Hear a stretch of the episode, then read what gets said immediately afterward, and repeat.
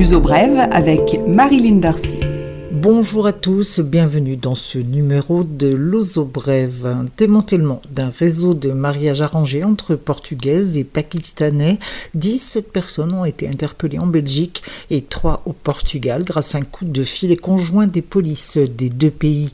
Des femmes étaient recrutées au Portugal pour accepter le mariage contre plusieurs milliers d'euros. Après le mariage au Portugal, les couples rejoignaient la Belgique. Les femmes retournaient ensuite au Portugal où elles montaient des entreprises de façade destinée à recruter de nouvelles candidates au mariage. La découverte de 43 Pakistanais en situation irrégulière en Belgique a permis aux polices belges et portugaises de remonter la filière. Alors que le Brexit n'en finit pas de connaître des rebondissements, le gouvernement portugais annonce les mesures prises pour faire face à un éventuel Brexit dur. Lisbonne va débloquer 50 millions d'euros pour permettre aux entreprises qui commercent avec le Royaume-Uni de s'adapter en effet, si aucun accord ne survient entre l'Europe et la Grande-Bretagne, celle-ci deviendra un État tiers et donc les entreprises seront confrontées aux règles douanières et au contrôle des marchandises. Même en cas d'accord, le Portugal maintiendra son paquet de mesures d'aide aux entreprises portugaises ou qui commercent depuis le Portugal. Le tourisme marque légèrement le pas au Portugal. 2018 pourrait être l'année sans record battu après des années de hausse importante. Le nombre de visiteurs continue à augmenter, mais moins et plus lentement. De janvier à novembre 2018, une augmentation de 1,6% par rapport à la même période de 2017. C'était alors plus 9%. Le taux d'occupation des logements touristiques diminue également. Toutefois, les revenus du secteur augmentent toujours. Les recettes pour la même période, de janvier à novembre 2018, ont grimpé de 6%, soit 3,6 milliards d'euros.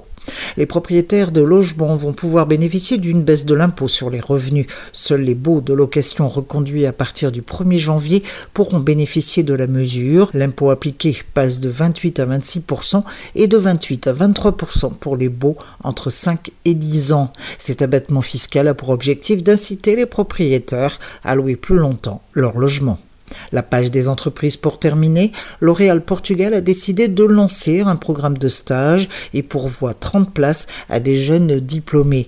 Gestion, finance, marketing, social media, vente, communication, ressources humaines et droits sont les secteurs concernés. Les candidatures pourront être déposées à partir du 14 février. Les stages ont une durée de 6 à 12 mois, une opportunité, sachant que 72% des personnes qui travaillent dans cette société ont commencé comme stagiaires. L'uso brève, culture les suggestions culturelles pour terminer et on commence par Porto qui va pouvoir voir l'exposition consacrée à Bansky, le génial art. Il s'agit de photographies de ses œuvres, photographies parfois prises par lui, mais aussi par le photographe Barry Croston qui a organisé l'exposition.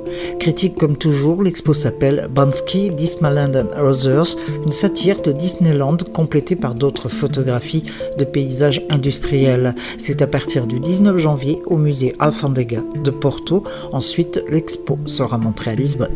À ne pas perdre le 23 janvier à la Fondation Gulbenkian, ici à Lisbonne, la chanteuse malienne Rokia Traoré avec son spectacle Dream Mandejata, où l'interprète conte un monde enchanté, celui transporté par les griots, et qu'elle sait mettre en scène pour nous permettre de mieux comprendre la magie des contes d'Afrique. Le 23 janvier, prix des places entre 14 et 28 euros à la Fondation Gulbenkian.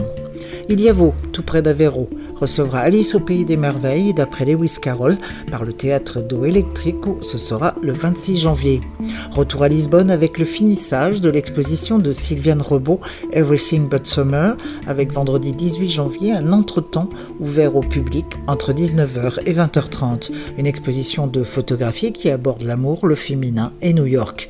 Une expression très personnelle et c'est à voir jusqu'au 31 janvier à la galerie Canopée. Ça se trouve au 43 de la rue Bernardine La rubrique ciné compromis, si un film français est sur les écrans au Portugal, c'est le cas avec le dessin animé Astérix et le secret de la potion magique, un film des Français Louis Clichy et Alexandre Astier qui avaient déjà fait Le Domaine des Dieux en 2014. C'est l'histoire d'un village gaulois qui résiste, d'un petit gaulois teigneux et de son ami un peu enveloppé tombé dans la marmite. C'est sur les écrans dans tout le pays.